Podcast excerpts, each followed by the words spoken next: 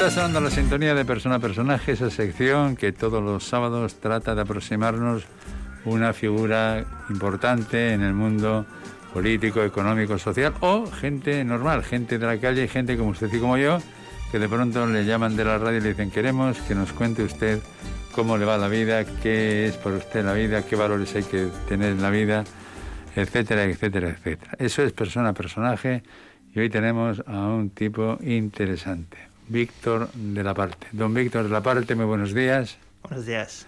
El público en general ya sabe que eres un ciclista importante. Alguno dirá, ¿de dónde le han sacado a Víctor de la Puerta? De la Parte, de la Parte, quieto.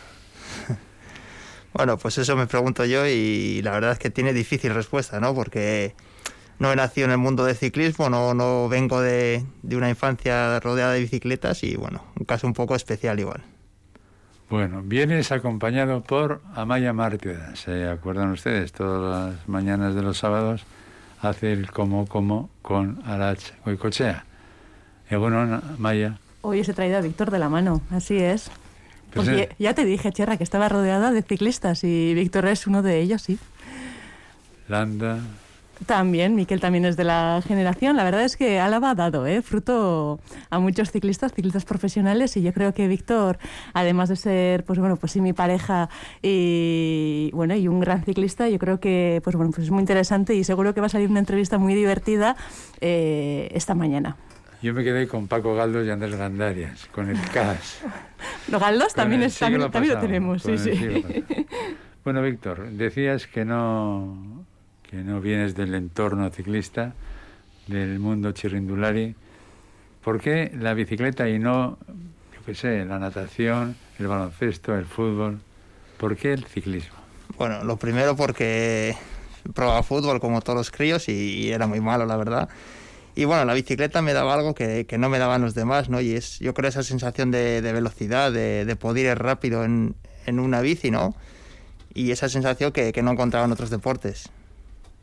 Oye, una bici profesional, una de esas bicicletas que utilizáis, ponme euros, ¿cuántos euros cuesta?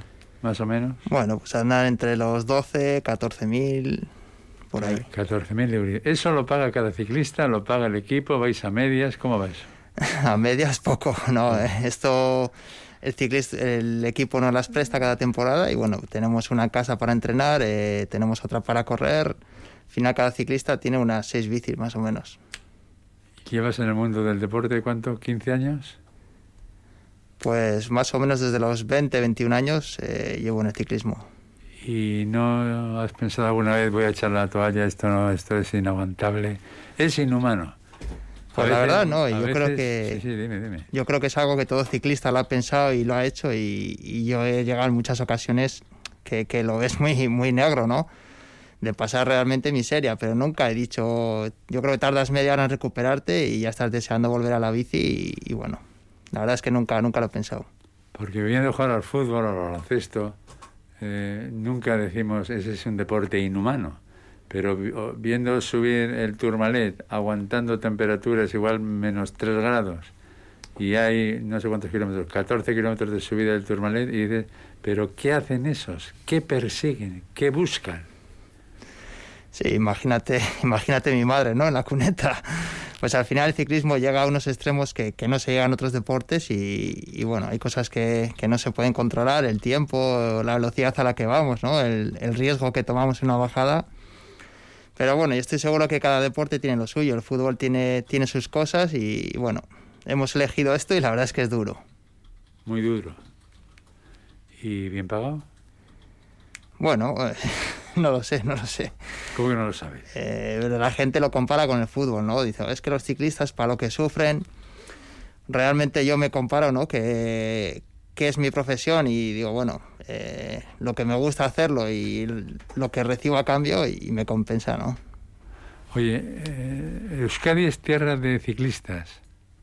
¿O ese es un mito que los medios hemos alimentado en los últimos 40 años?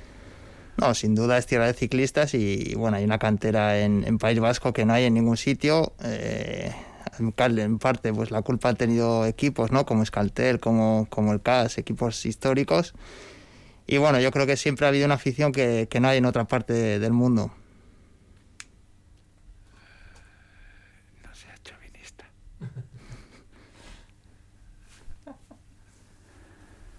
¿Cómo defiende lo suyo, oye? Qué tío.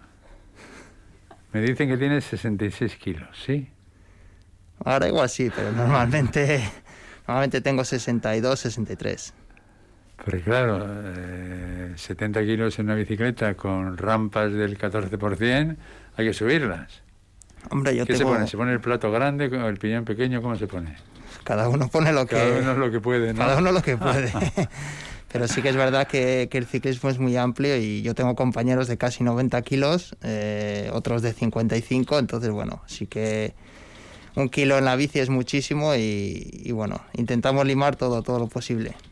Oye, cuéntame una anécdota de miseria. Cuéntame eh, en alguna carrera, en alguna etapa, que de pronto ibas con un par de compañeros y tú les decías, seguir, seguir, que yo ya no puedo más, seguir, seguir. y tú ves cómo te vas descolgando, cómo te vas descolgando y llegas al fondo del pelotón y más no, porque más bien el coche escoba. Pues de miseria tengo, tengo muchas. Las olvido rápido porque esas intento borrar, pero, pero bueno, eh, tengo muchas de, con frío, de pasar realmente frío, que no puedes frenar, no puedes comer, no puedes beber y, sabes que son 200 kilómetros, llevas 20 kilómetros y estás muerto, ¿no? Y te juntas cuatro, pues cuatro compañeros, cuatro ciclistas, los últimos, que, que les ve las caras y dices, bueno, por lo menos damos pena a todos, ¿no? Y bueno, intentas llegar a meta, eh, te recompones, pasas una tarde, una noche mala y, y, te intentas recuperar. Tú no te has dopado nunca. Solo faltaba, no, no. Ni te has asomado a ese pozo. Nunca. Un pozo que parece que está ya colmado. Hace Pues sí. tiempo que no tenemos información de dopajes, aunque cu- cualquier día sale la UCI o, o la AMA con cualquier cosa por ahí. Bueno, seguro que salen y ¿Por qué saldrán. se hace o con vosotros cuando sabemos que droga para rendir más, no droga para el disfrute o el mal disfrute, droga hay en muchos deportes. Hay sustancias químicas para mejorar el rendimiento, para aguantar la presión. ¿Por qué los ciclistas? Hombre, pues por lo que estábamos hablando, es el deporte más duro que hay, eh, pues lo primero que se piensa, ¿no? Es imposible subir un puerto de 16 kilómetros a, a 26 de media, algo tiene que haber, ¿no? Se sospecha, se ha sospechado, eh, yo creo que es el deporte que, que más medidas ha tomado, o sea, las medidas que hay son increíbles y seguro que saldrá alguna cosa, algún despistado, pero, pero sobre todo porque se quieren buscar las cosquillas, ¿no? Eh, salen micro, micro, microgramos de, de sustancias que no ayudan en nada al rendimiento y bueno, al final pues yo creo que es alimentar un poco el- la sed ¿no? que hay de, de criticar al ciclismo. Es cierto que los inspectores pueden aparecer en cualquier momento del día, Sí, sí, nosotros cualquier tenemos... día de la semana. Sí, sí, tenemos localización 24 horas y, y, bueno, de hecho ahora hemos estado una semana pues con una autocaravana por ahí y tienes que mandar las coordenadas, tienes que, que saber que en cualquier momento te, te pueden aparecer. Vas a seguir en esto del ciclismo, me imagino. Sí, sí. Profesional hasta los 40 años. Bueno, la verdad es que siempre me lo preguntan y no tengo un límite, ¿no? Eh, lo que no quiero es acabar la carrera y, y estar reventado y ver que físicamente pues he, he sobrepasado un poco los límites, ¿no? Porque me vas a decir que tú gozas encima de la bicicleta. Yo disfruto. Oh, no puede ser. No puede ser. Que venga el de psiquiatría que me lo explique. Yo disfruto, ¿eh? Y día que no ando en bici, pues puedo estar una semana de vacaciones, pero, pero el cuerpo me pide y salgo a entrenar y salgo como un niño y vuelvo y soy feliz. O sea que, Cuando le contacté el jueves pasado, me dijo que había hecho 100 kilómetros de entrenamiento. 100 kilómetros. 99 más 1, 100 kilómetros. Y me lo decía tan pancho, como si se fuese a comer un bocata pues a las 11 de la mañana.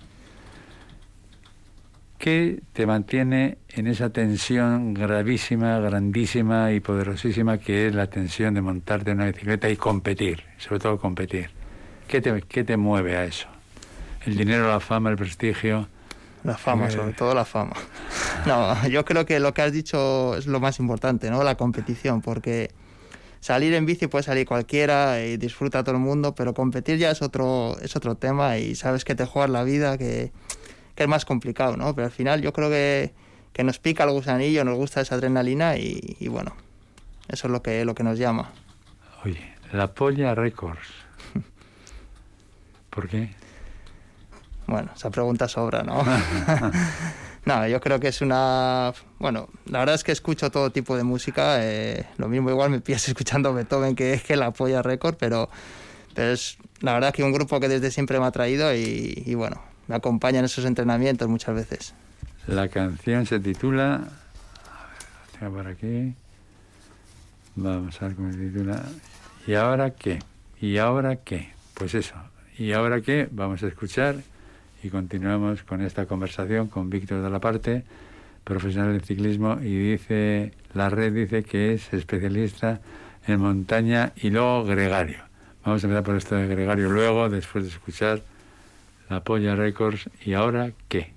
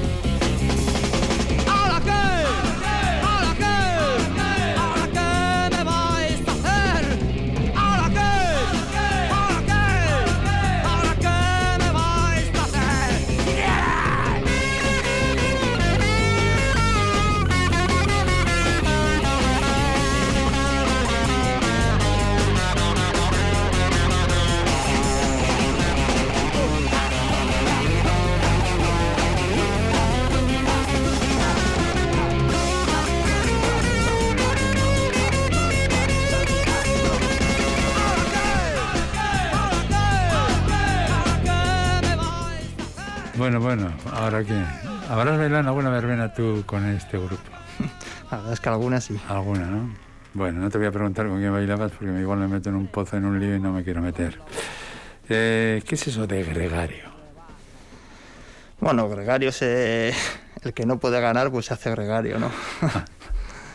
en ciclismo gregarios, pues, eh, bueno, pues, eh, como igual, como, como, en todos los sitios, la persona que, que ayuda al líder del equipo, ¿no? Eh, pues te preocupas de que no le falte nada, es como su, su mano derecha, ¿no? Eh, sabes que va a llover, pues le subes el chubasquero, le subes agua, le das comida, que probablemente en la tele no, no se ve mucho, pero es un trabajo, un trabajo duro. Porque hay que subir, bajar el pelotón, un pelotón que puede tener, yo qué sé, 100 ciclistas funcionando, ¿no? Sí, sí, unos 200 ciclistas y... Pues, pues fíjate, hay que abrir ese paso ahí y llevarle mm. al jefe en palmitas. El gel que dice que necesita glucosa, pues venga. A ver, Víctor, el gel y el gel, o el chubasquero, el chubasquero. Es un puesto digno, quiero decir, a los gregarios se les trata con consideración, o son los criadillos. No, no. Eh, o hay de todo. Sí, hay de todo, pues hay el gregario que, que, bueno, que dice que es gregario, pero en realidad tampoco sirve de mucho, pero lo llevo un buen gregario, está muy considerado y, y bueno, luego tiene siempre el agradecimiento ¿no? de, de, parte del equipo, de parte de esos líderes, que, que la verdad es que es una recompensa grande. Porque está claro que sin equipo nadie gana nada. No, sin equipo no, y sobre todo en ciclismo, ¿no? Ya se, se, se, ve siempre en todas las carreras que los equipos grandes al final, de una forma u otra, un corredor u otro, son los que, los que ganan, ¿no? ¿Qué tal te llevas con Mikel Landa? Bien, eh, tuve la suerte de compartir un año con él y, y, la verdad es que para mí uno de los, de los mejores líderes que hay, ¿no? Ajá. Hay que tener psicología para ser líder, ¿eh? Sí, sí, hombre. Hay que saber tratar a los demás, ponerles en el sitio correspondiente, reconocerles. Sí, tiene que ser, el caso de Mikel, por ejemplo, ¿no? Es una persona muy, muy fría que, que puede pasar la mayor desgracia que, que haya en un pelotón, pero él siempre está tranquilo, él transmite esa confianza, ¿no? Que, que hace que un equipo realmente se vuelque por él y, y, bueno, y da esa confianza. Oye, hace tres años estuviste en el Giro de Italia. ¿Cómo fue la experiencia? Hace tres años y, y tres meses también. sí, eh, la verdad es que he corrido cuatro giros seguidos y, y, bueno, el Giro es una carrera que me encanta, que, que la afición, eh, yo creo que es una carrera única, ¿no? La dureza que tiene el Giro, eh, bueno, creo que es inigualable. Ahí tenemos sangre alavesa en la historia del Giro. Ahí está Paco Galdos y sus gestas en los Alpes, ¿no? Sí, yo creo que, bueno, cualquiera a la vez lo recuerda y, bueno, un referente para todos. Bueno, eres un tío duro. No, no, soy duro, soy duro cuando tengo que ser y, pero bueno, realmente todo lo contrario, yo creo. ¿Te enfadas mucho? Tengo, tengo carácter, pero si me llegan a sacar de punto de, algo que me estresa mucho, pues sí que tengo carácter y tengo muy mala hostia, pero, pero hay, que, hay que llegar hasta ahí. Mejor que no te pinchen. Mejor que no pinchen, ¿no? Ni aunque se llame Roglic. Ni aunque se llame, no tiene nombre. Sé que pincha no tiene nombre. Eh, ¿Qué hubieses hecho de no haber sido ciclista profesional? Bueno, eh, como te he dicho, me vino muy tarde. Yo empecé con 21 años, ya había acabado la primera carrera que hice en Magisterio Deportivo.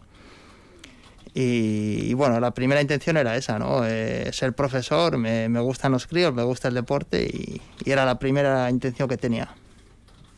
¿Y te salió bien? No, no me salió bien porque, porque empecé con el ciclismo y bueno, hasta ahora pues ha llevado toda mi vida ha sido ciclismo, entonces bueno, lo tengo un poco apartado, pero sí que es algo que, que bueno, es posible que lo retome. Porque pasar a ser director de equipo no es fácil. En ciclismo. Bueno, eh, no sé si fácil o la verdad es que hay que, hay que tener ganas también, ¿no? Después de, de la vida que tienes de, de, acabar una carrera deportiva, es no saber bajar del barco, es seguir en esa vida, pasar fuera de casa 200 días al año y, y un poco seguir en, en lo mismo, ¿no? Oye, cuéntame un secreto. ¿Es verdad que los ciclistas se depilan todos los días? No. Bueno, habrá el que sí, ¿no? Yo he visto algún excéntrico que sea, que... sea oso peludo allá. Yo he visto excéntricos que se depilan todos los días, otros que, que, lo hacen cada dos semanas. Y bueno, yo normalmente sí que es verdad que cuando estás en carrera, pues el pelo te crece más rápido, el cansancio, ¿no? Que la fatiga que lleva el cuerpo, pero cada tres, cuatro días sí. Oye, ¿y dónde está el límite de un ciclista cuando está subiendo un monte? Pues ponte Lagos de Nol y, le quedan 100 metros y empieza a curvear la trayectoria, la trazada en la carretera, porque se ve que no puede mantener la línea. ¿Dónde está el límite? ¿En qué momento dices, se acabó, me paro, me bajo? No, ese límite te lo dice, te lo dice las piernas rápido, te lo dice el cuerpo. Que no puedo dar vueltas. Sí, normalmente ya cuando empiezas a zigzaguear es porque, porque has pasado el límite hace tiempo, ¿no? Porque ya llevas tiempo que el cuerpo va por encima de sus posibilidades y llega un momento que, que no te casa la cuneta, pues, pues de milagro. Ah. Hay mucho dinero en el mundo del ciclismo, entiendo que hay mucho dinero, por lo menos para algunos. Sí, el ciclismo y más en los últimos años se ha, se ha convertido en un deporte eh, de dinero. Para hacer un ciclismo, un equipo necesitas más de 20 millones de euros que, bueno, al final pues hace que sea un, un deporte exquisito, sí. Con 20 millones de euros montas un equipo de baloncesto interesante, ¿eh? Sí, es verdad que el ciclismo tiene muchos más gastos, ¿no? Está continuamente en movimiento, corredores de todos los países que se tienen que desplazar, eh, autobuses, camiones. Tiene muchos gastos, pero es verdad que, hay dinero. ¿Y esto de la maldita pandemia, Víctor, cómo lo llevas? Bueno, eh, te puedo decir que para mí estar en casa es el mayor castigo que hay, estar encerrado ¿no? en una casa. Pero por otra parte, pues bueno, creo que, que hemos visto otro lado de, la sociedad que no, que no conocíamos y, bueno, yo espero que nos quedemos con eso, ¿no? ¿En la cocina qué tal eres? ¿En casa quieres estar poco en casa? Para hacer arroz bien, pero poco más. no está mal, arroz, unos espaguetis. Eso sí. Unas patatas a la riojana. ya, ya pasa ese límite también. ¿Qué cine te gusta? ¿Qué tipo de películas? Eh, soy muy básico. Soy muy básico en el sentido de que no puedo estar viendo la tele. ¿De instinto básico? No, tanto no. Lo que no. ¿Por, qué te ríes? Películas que no me hagan pensar, que no tenga que estar pensando el nombre de uno del otro, de lo que ha pasado hace media hora, porque no me acuerdo. Entonces tiene que ser muy sencillo, de humor y, y sencillas. Pero en cambio, si subes un monte y las pasas canutas, te acuerdas un rato largo. Me acuerdo unos cuantos años. Se duerme. ¿Es posible dormir después de un día de, de, de excesos climatológicos, de presión de la carrera?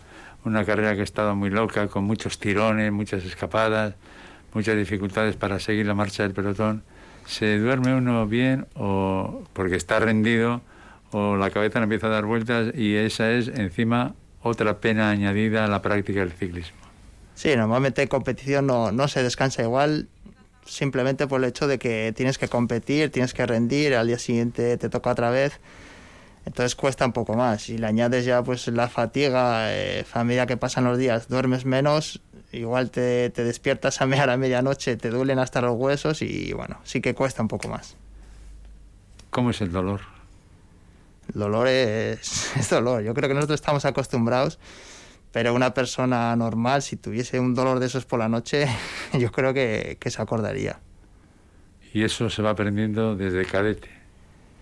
Yo creo que en parte tienes que, tienes que nacer ¿no? con ese, ese, ese sufrimiento que, que, te duele, pero, pero sigues. Eh, hay mucha gente que no lo soporta y, y bueno, tienen cualidades que, que pueden superar a la de cualquier ciclista, pero sin embargo, pues no, no pueden soportar el dolor.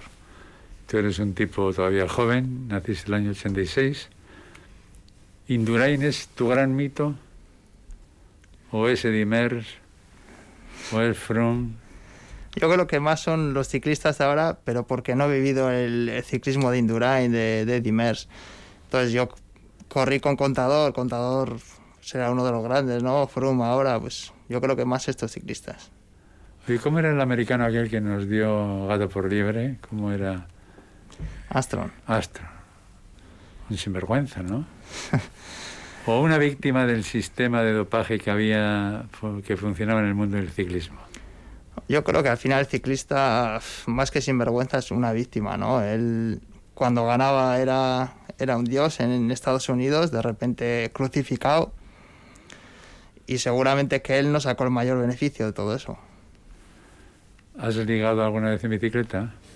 Una, solo una. So... Dice que solo una. Pero no practicando el ciclismo. Sí, también, también. ¿Seguro? Seguro. Solo una. Solo una. Bueno, tomen nota, solo una. Me dicen que más, pero bueno. Cuando uno sube al podio, tiene un ratillo de triunfo, de gloria. Sí, Fotografías, eso... cámaras de televisión, entrevistas, pum, pum, pum, gritos, fírmame el autógrafo, tal, dame la botella. Eso se pasa y dices, joder, todo este esfuerzo de cinco horas para llegar a esto, a que me den un trofeo, me salude una gente que ahora además encima no, no se deben saludar por la situación que vivimos y, y dices, merece la pena. Sí, sí, claro que merece la pena y yo creo que no solo te quedas con ese momento del pueblo. Tú eres ¿no? un masoquista. Sí, sí, yo soy, yo soy. Pero te tienes que quedar pues con los meses que has estado trabajando duro, eh, lo bien que lo has hecho y decir, oye, sigo capaz de hacer esto, ¿no? Y yo creo que te quedas con todo el, con todo el proceso, ¿no? Con el minuto ese de, de gloria. ¿Crees en Dios? Yo sí, mucho. ¿Te asusta la muerte? No, me asusta, no. Y cuando bajas ahí a 80 por hora, 90 por hora, que nos pone la televisión el cuenta kilómetros de la moto que va a la tuya, y dices, va a 90 por hora, pero estamos locos. Ahí... No habrá un momento en que el UCI ponga límites y diga, el monte no se puede bajar a más de 70 por hora. No, yo prefiero que los pongan subiendo. No, es verdad que, pues que si, si que tienes miedo a la muerte, tienes complicado para ser ciclista. Y hay muchos ciclistas que lo pasan mal bajando, que sufren mucho. Y es complicado ser un buen ciclista si, si tienes miedo, porque, porque al final está ahí. Sabes que hay mucho riesgo de, caída, de que si no eres tú, te tire otro. Y bueno, caerse yo creo que está a la orden del día. ¿Cuántos maillot distintos tienes? ¿Has estado en ocho equipos? Desde el Caja Rural en 2011, me pasan aquí la nota, hasta el CCTIN de la actualidad. Has estado, por ejemplo, con el Sprandi, con eh, FAP Glass Drive. ¿Cómo se hace esa negociación? ¿Quién negocia eso? ¿Tenéis representantes? ¿Tenéis apoderados? ¿Cómo se mueve el negocio de los ciclistas? Sí, en el ciclismo eh, normalmente cada ciclista tiene un manager.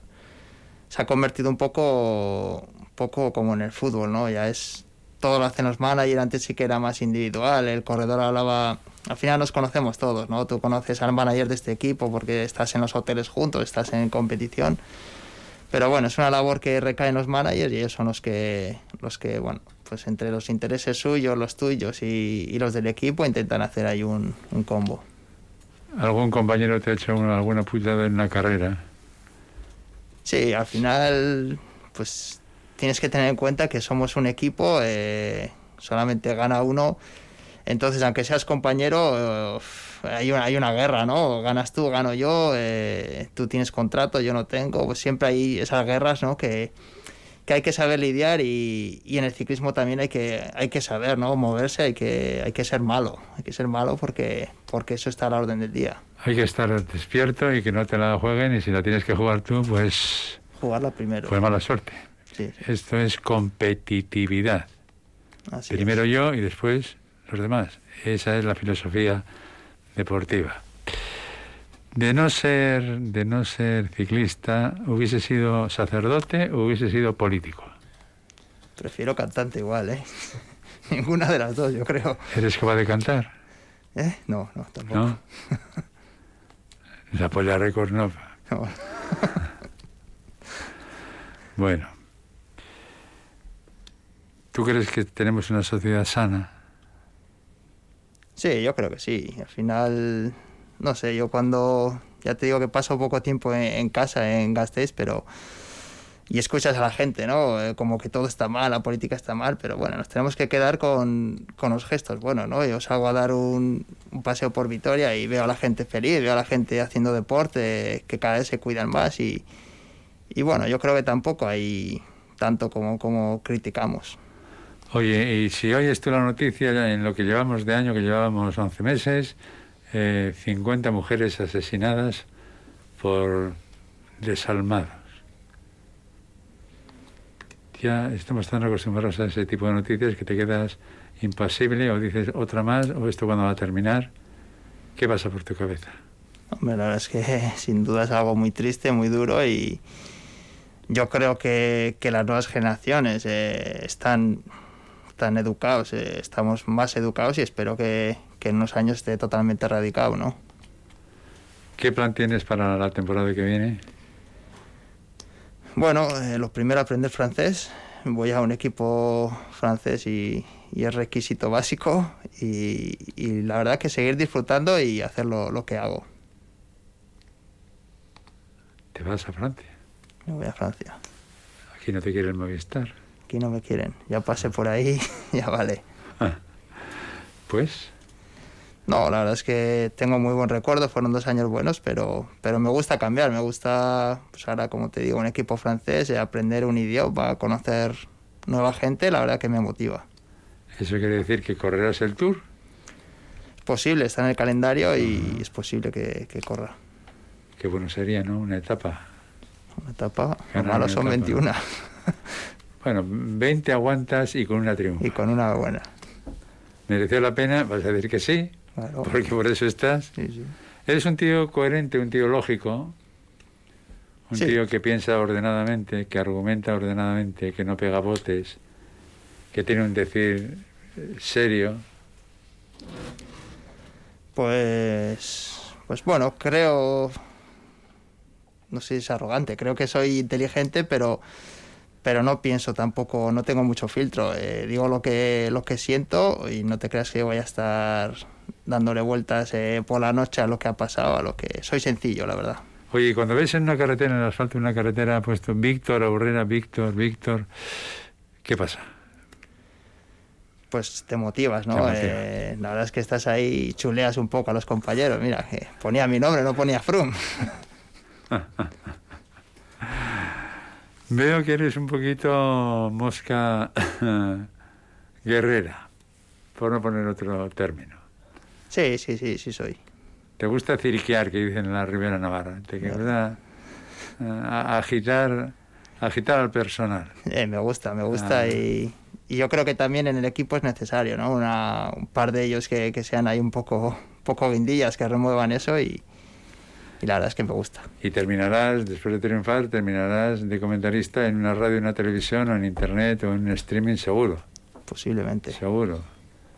Porque eso ya está insertado en el mundo de la comunicación. y entonces los especialistas que han sido además deportistas importantes tienen siempre un sitio.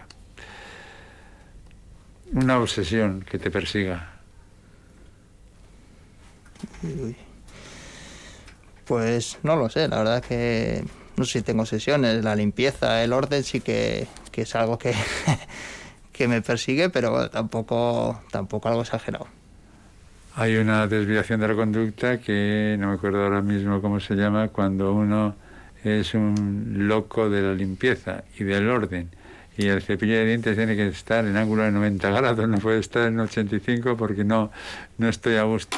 No eres de eso, no, No. te obsesiona. Tan al extremo no. Me han dicho que se puede ganar dinero con el ciclismo, que hay mucho sufrimiento, que la droga parece que está ya eliminada de. Cuando te pidan desde un partido político, ven con nosotros, ¿qué vas a decir? Por supuesto que no. Me da igual de uno o de otro, pero, pero no. Hubo un pelotari que se pasó a un partido político, Titín. Sí me acuerdo. sí. En Logroño se fue con el Partido Popular, que me parece muy bien, cada uno va donde va. Así que un montañero gregario. Me ha gustado ese de gregario. Se manda mucho desde un coche. Si un coche te dice, párate, Víctor, párate, que viene detrás Ibáñez o quien sea, y tú te paras. Porque si no te paras tienes luego un problema en el hotel. Sí, se manda demasiado y la primera es párate, pero la segunda ya, ya es con grito y de malas formas. Entonces, ahora mismo desde el coche se controla todo, aunque, aunque realmente no saben ellos 100% cómo es la carrera, ¿no? ¿Y estáis en continuo contacto con el, el coche del director de, del equipo? Sí, incluso los coches ahora tienen una pantalla, ¿no? Y ven dónde está cada corredor, eh, a qué pulsaciones va, entonces saben si, si realmente estás trabajando, si, si no puedes más o, o, o estás mintiendo, ¿no? Saben todo. Es un GPS chivato. Es un chivato. Claro, claro que es. Bueno, no es chivato, ¿eh? es un GPS, es un GP GPS de las entrevistas. Aracho y Cochea ha estado un rato largo cogiendo notas de lo que ha sido diciendo y vamos a ver qué figura ha compuesto de Víctor de la Parte.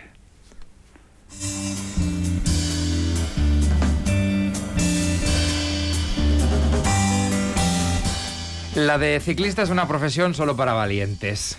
Una carrera de fondo con muchos altibajos, como la de los puertos de montaña que atraviesan veloces estos deportistas de élite, de canillas duras, fuerte tesón, alta capacidad pulmonar y una resistencia a prueba de cualquier manual.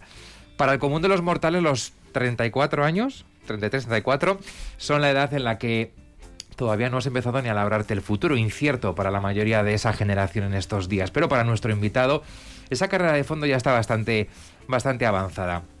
Hace casi 10 años debutaba un joven Víctor de la Parte como profesional, donde ya dejó muy buenas sensaciones en varios circuitos. Como muchos de su edad, cogió las maletas en busca de nuevas oportunidades fuera de su tierra natal.